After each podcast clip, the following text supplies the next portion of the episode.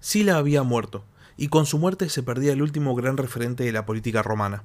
De hecho, tanto optimates como populares habían perdido sus principales referentes políticos y el momento era propicio para el surgimiento de nuevas figuras, de nuevos líderes. Roma siempre fue cuna de figuras ambiciosas. De hecho, podemos especular con que el gran motor de la política romana es la ambición personal. Sin embargo, en este momento nadie era capaz de reemplazar a Sila. El vacío era simplemente demasiado grande. Roma todavía estaba desangrándose por las luchas entre las dos facciones, entre los marianos y entre los silanos. Todavía había remanentes de guerra civil. Y no había un líder, no había una figura de prominencia. Y en ese momento, casi como salido de la nada, aparece el protagonista de nuestro capítulo de hoy, Gneo Pompeyo Magno, un hombre salido de las filas de Sila con una ambición tan grande que puso a Roma a sus pies. Sean bienvenidos a la Barba Roja de Barba Roja, un espacio para hablar sobre curiosidades de la historia.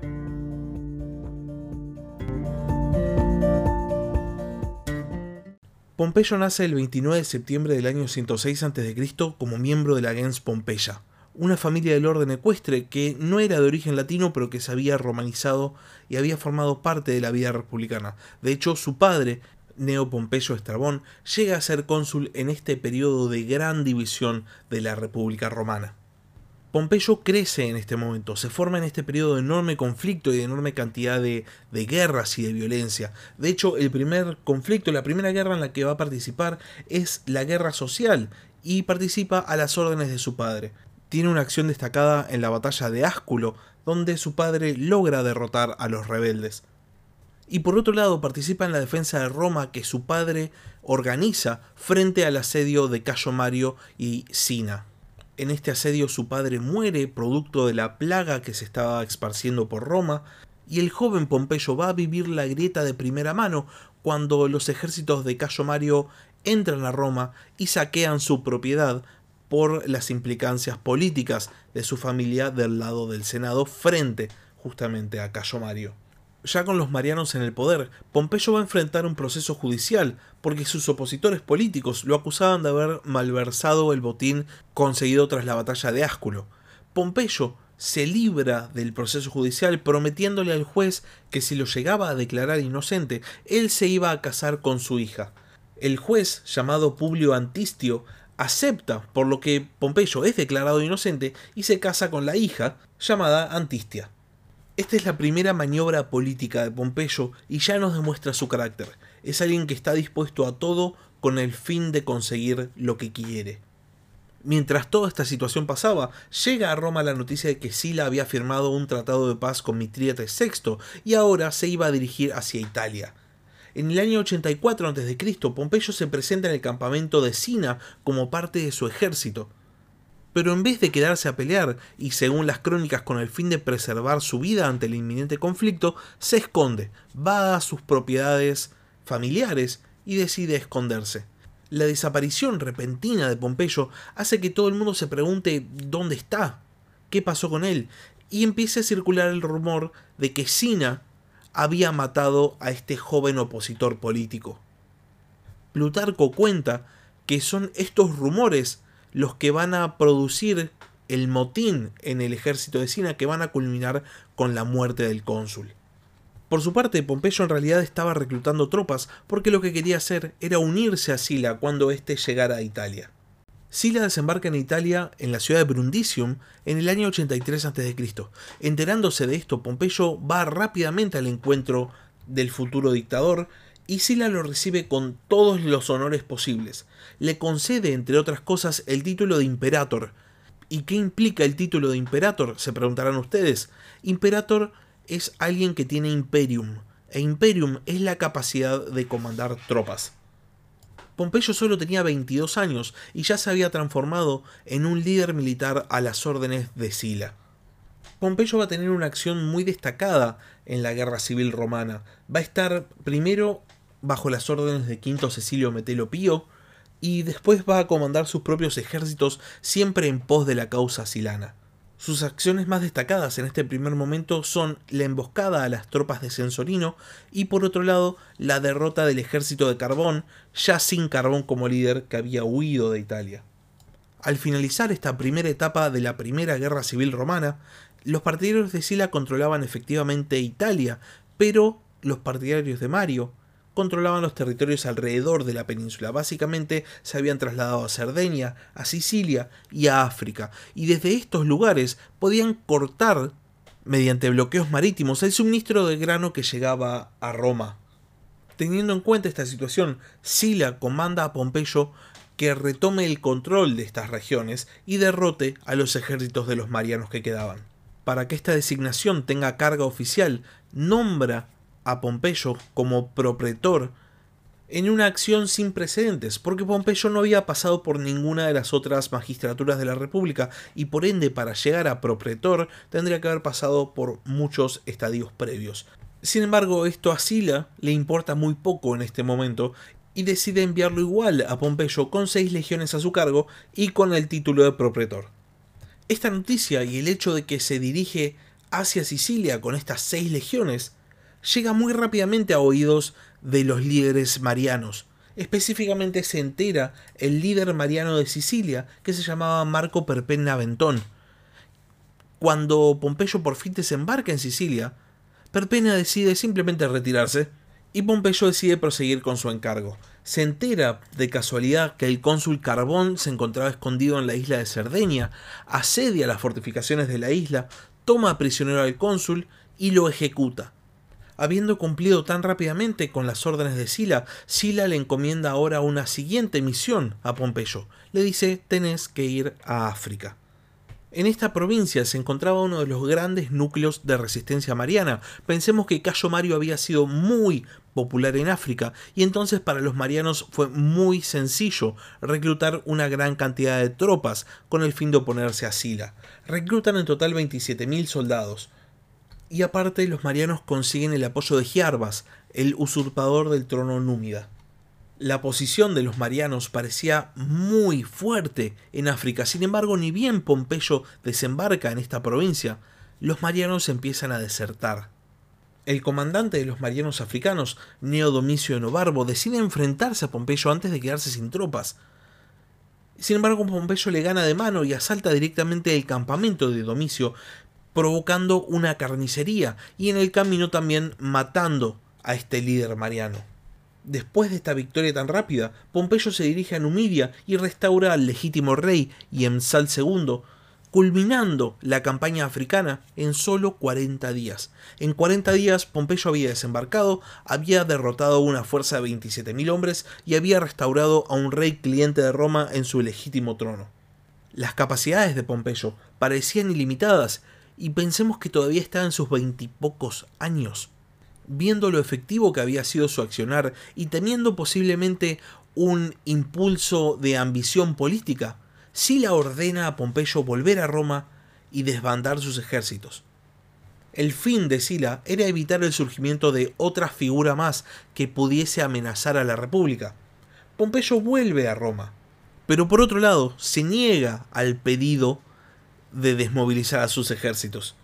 Y encima redobla la apuesta y le exige a Sila que le otorgue un triunfo. Sila había llegado tarde, el monstruo de la ambición ya había sido creado.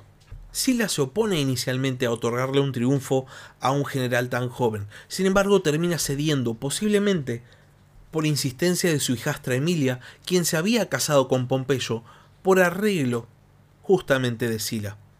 Como recordarán, Pompeyo ya estaba casado. Sin embargo, viendo la posibilidad de casarse con la hijastra de Lucio Cornelio Sila, repudia a su esposa Antistia. Su ambición política podía más que cualquier vida familiar. Por otro lado, Emilia también había estado casada, de hecho estaba embarazada de su primer matrimonio, pero su esposo, Manio Aquilio Glabrión, había hablado mal públicamente de Sila y por este motivo Sila había ordenado que su hijastra se divorciara. Y esto había sido tan reciente que a la hora de casarse con Pompeyo, Emilia estaba embarazada y va a morir en el parto. Cuando Pompeyo recibe su primer triunfo, solo tenía 24 años, y a partir de este momento, Sila lo empieza a llamar Magnus, o Magno, el Grande. Se dice que Sila insistió que todo el mundo llamara a Pompeyo Pompeyo Magno a partir de ahora. Por otro lado, cuando Emilia, la hijastra de Sila, muere, Sila le consigue rápidamente una nueva esposa, Murcia Terquia o Murcia Tercia, emparentada con los Cecilios Metelos. Pompeyo había pasado de ser alguien perteneciente al orden ecuestre a estar relacionado por parentesco con una familia perteneciente al orden senatorial y que había ocupado consulados muy a menudo. Poco tiempo después, Sila se retira de la vida pública, se vuelve un privatus, deja sus poderes de dictador y la república empieza a retomar sus instituciones como antes. Pompeyo, ya suelto de la influencia de Sila, empezó a jugar políticamente según su propia conveniencia y en las primeras elecciones consulares apoya a un candidato que Sila no aprobaba, Marco Emilio Lépido. Se dice que Sila estuvo muy decepcionado por el apoyo de Pompeyo a Lépido. Sin embargo, obviamente, y siendo consecuente con lo que él mismo había predicado, no hizo nada para detener esta nueva generación de cónsules romanos. Por otro lado, el que gana como segundo cónsul y que sí tenía el apoyo de Sila es Quinto Lutacio Cátulo. Por ahora parecía que las instituciones republicanas simplemente habían vuelto a funcionar, parecía que la dictadura de Sila había surtido efecto y que la república estaba salvada. Sin embargo, al año siguiente, Sila muere, y cuando muere, Lépido intenta evitar que se celebre un funeral con honores para el dictador de Roma. La grieta política iniciaba nuevamente. Cátulo y Pompeyo, por su parte, hicieron todos los esfuerzos posibles y al final consiguieron celebrar una fastuosa ceremonia para honrar a Sila. Interesantemente, Sila no deja nada en su testamento para Pompeyo. Podemos especular con que se sintió muy decepcionado al final de su vida por las elecciones políticas de Pompeyo y que esto terminó enturbiando la relación entre ambos. Como decía, al margen de Sila, las instituciones de la República vuelven a su normal funcionamiento, y como era antes del periodo de la Primera Guerra Civil, los cónsules son enviados con ejércitos a su cargo a sofocar una revuelta, en este caso a Etruria, que era una región que había estado involucrada muy fuertemente del lado de Mario en la guerra civil y que por ende habían sido castigados por Sila. Cuando Lépido llega a Etruria, no solo no hace nada para sofocar las revueltas, sino que se pone del lado de los rebeldes y hasta los dirige. Rápidamente la República reacciona y le otorga a Pompeyo poderes de propretor una vez más y le otorga tropas a las cuales dirigir para ir a sofocar este nuevo foco de insurgencia. La paz política conseguida por Sila había durado muy poco y una vez más la facción de los marianos intentaba hacerse con el poder en Roma. La revuelta era generalizada. Lépido se había puesto en contacto con marianos que se encontraban en la Galia Transalpina y también se había puesto en contacto con Sertorio, un general mariano que se encontraba en Hispania y que encabezaba una revuelta bastante importante, y juntos habían hecho una especie de frente común.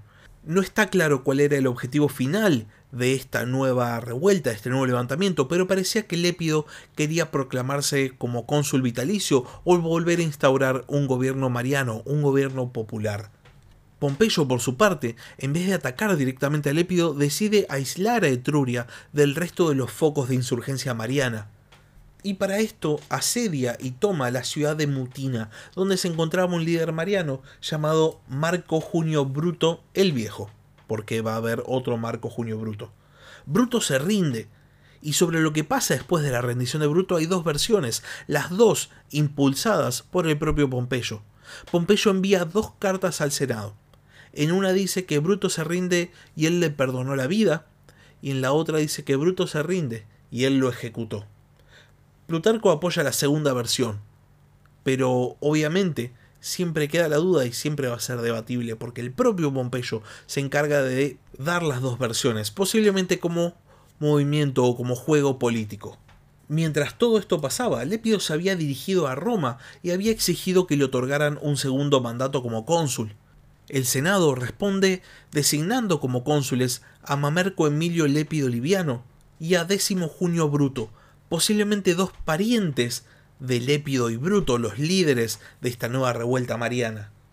Y es en este preciso momento, ante la designación de los nuevos cónsules, que Cátulo lee la carta que había enviado Pompeyo y cuando lee esta carta decide salir de Roma, salir de las murallas romanas y enfrentarse a Lépido en un combate.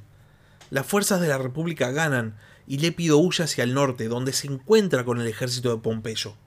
Pompeyo derrota a Lépido cerca de Etruria y empuja a los ejércitos insurgentes hacia el mar, y Lépido se ve forzado a huir hacia Cerdeña y va a morir en esta isla.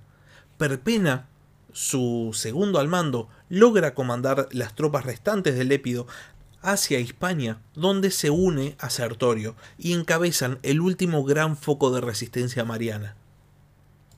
Con Lépido derrotado e Italia segura, Cátulo ordena a Pompeyo que disuelva sus ejércitos, y Pompeyo, una vez más, se niega. Si no le había hecho caso a Sila, definitivamente no le iba a hacer caso a Cátulo. En ese momento también corría el rumor en Roma de que Sertorio y Perpena iban a invadir Italia en cualquier momento, y por este motivo el Senado decide actuar.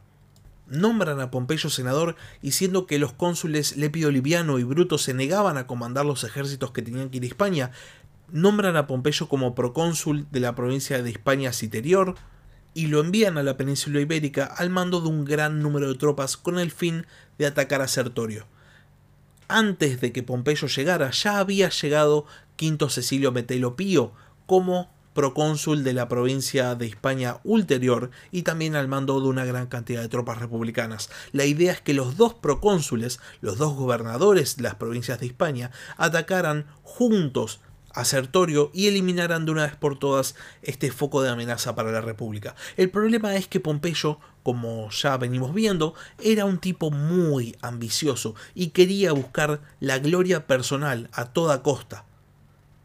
Y esto le va a jugar muy en contra. Pompeyo entra en la península ibérica en el año 76 a.C.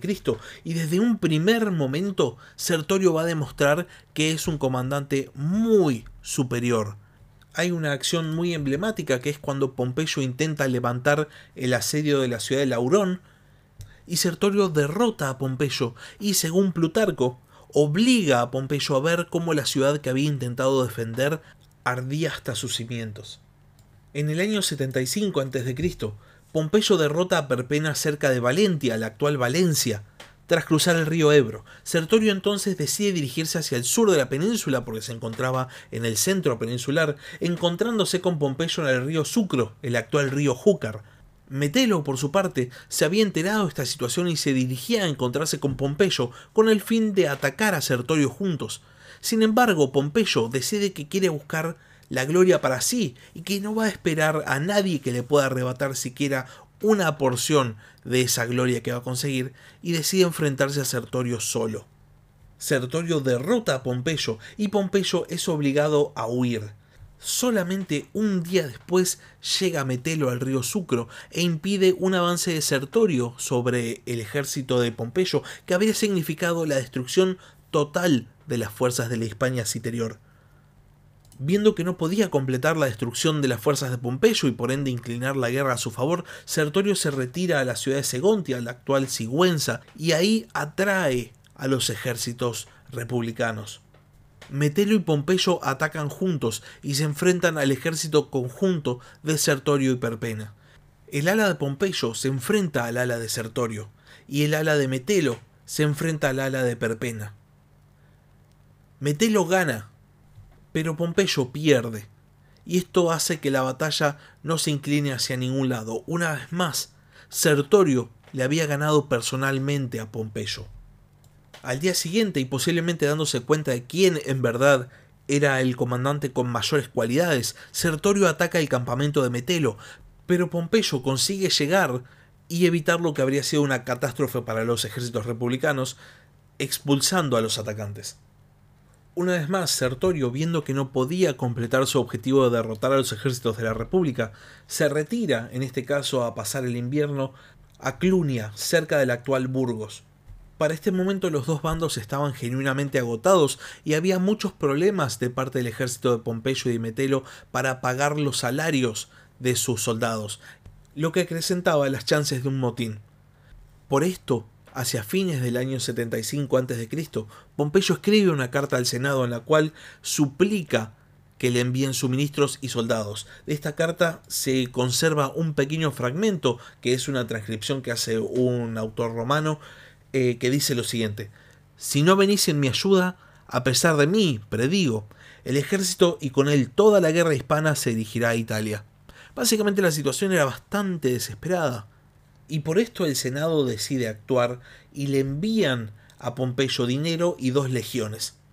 A principios del año 74 a.C., Pompeyo cambia completamente de estrategia. Deja de buscar un combate en campo abierto que evidentemente ya sabe que no puede ganar. Sertorio demuestra una y otra vez que es capaz de derrotar a Pompeyo.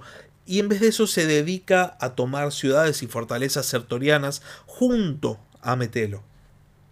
Intentan asediar, por ejemplo, Palantia, la actual Palencia, pero Sertorio consigue defender la ciudad. Por otro lado, en Calagurris, que es la actual Calahorra, Sertorio derrota a dos destacamentos de Pompeyo y de Metelo, y después de esta acción, los comandantes republicanos se retiran a pasar el invierno con sus respectivos ejércitos principales. Lo interesante es que con este cambio de estrategia, Pompeyo empieza a eliminar focos de resistencia y por ende focos de apoyo a Sertorio. Sertorio sí seguía ganando batallas, pero sus suministros, así como la cantidad de soldados de los cuales disponía, empezaban a disminuir.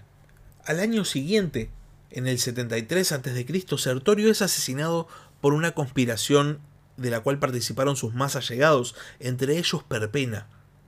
Pompeyo entonces ataca al enemigo y lo derrota, ahora sí, capturando al líder rebelde Perpena. Perpena suplica por su vida y a cambio de que lo perdonen, ofrece entregar la correspondencia privada de Sertorio.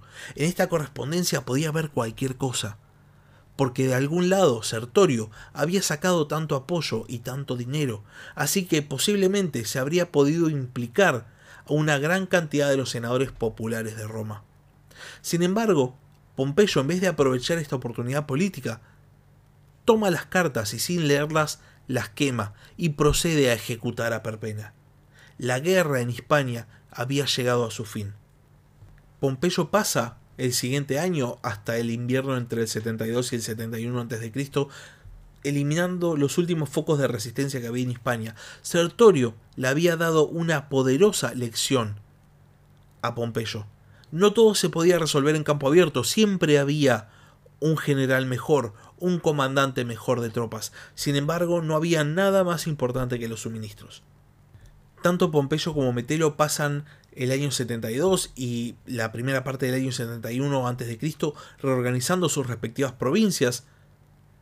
Pompeyo otorga la ciudadanía romana a aquellos hispanos que habían apoyado la causa romana en detrimento de la causa de Sertorio.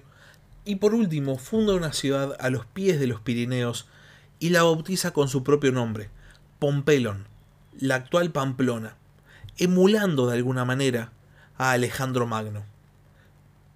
Hay que destacar que Metelo Pío también funda una ciudad con su nombre, también posiblemente emulando a Alejandro Magno. En su caso es la ciudad de Metelinum, la actual Medellín. Con su provincia bien organizada y con los focos de resistencia ya eliminados, el Senado convoca a Pompeyo para que vuelva a Italia, para que participe en otra guerra, en este caso una guerra contra los esclavos de Roma, la guerra de Espartaco.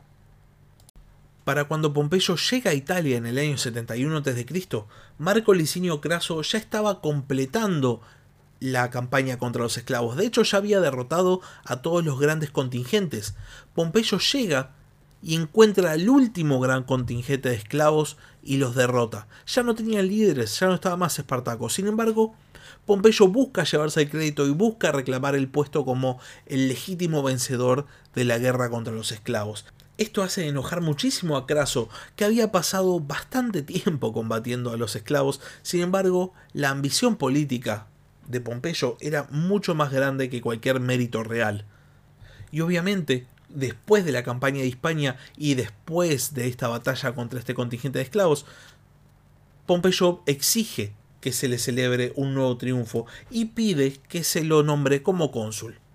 El triunfo lo consigue fácilmente. Por otro lado, a Craso nada más le dieron una ovación, lo que acrecentó el resentimiento hacia Pompeyo. El tema era el consulado, porque una vez más, como había pasado antes, Pompeyo se había salteado muchísimas de las magistraturas que se supone que uno tenía que atravesar según las leyes del propio Sila para poder acceder a la magistratura de consulado. Sin embargo, el Senado hace una nueva excepción y le permite a Pompeyo presentarse a elecciones, elecciones que lógicamente gana. Y en esta misma elección, Craso es elegido como segundo cónsul. Se dice que Pompeyo retrasó todo lo que pudo su segundo triunfo para celebrarlo justo antes de asumir como cónsul. Y una vez que asume como cónsul, encara una serie de reformas políticas que podemos decir dan el tono con respecto al posicionamiento político real de Pompeyo. Básicamente Pompeyo deshace las reformas de Sila, le vuelve a otorgar al tribuno de la plebe todas las potestades que Sila le había quitado, y por otro lado restablece el cargo de censor. Estas reformas iban totalmente en contra de lo que Sila había hecho en su dictadura, y lo interesante es que pese a la enorme cantidad de senadores silanos que todavía tenía el Senado romano, las propuestas simplemente pasan. Sila ya había quedado en el pasado, la nueva personalidad del momento era Pompeyo, y Pompeyo acumulaba seguidores, y si el propio Pompeyo se daba el lujo de cambiar sus valores políticos, ¿cómo no lo iban a hacer el resto de los senadores que se agrupaban en torno a una figura como polillas van a la luz?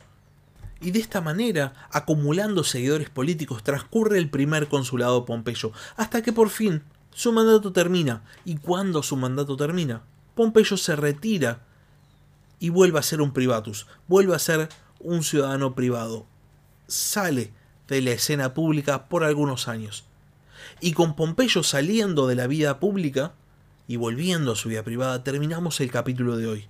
La historia de Pompeyo va a estar dividida en varios capítulos y se va a entrelazar con la historia de Marco Licinio Craso y con la historia de Cayo Julio César, los tres generales que encabezaron el primer triunvirato, el último intento de Roma de apuntalar la República. Y ahora sí terminamos el capítulo de hoy. Si la historia antigua les interesa, si les gusta la historia romana o si simplemente quieren saber cómo sigue la vida de Pompeyo, cómo fueron las guerras que le dieron verdadera fama, no se olviden de suscribirse al canal, pueden suscribirse tanto en Spotify como en YouTube. Y si quieren comentar algo, si quieren preguntar algo, pueden escribirme al mail del podcast, la barbarroja de o pueden escribir un comentario en YouTube. Yo intento responder a todos los comentarios que ustedes hacen. Muchas gracias por haber escuchado y hasta la semana que viene.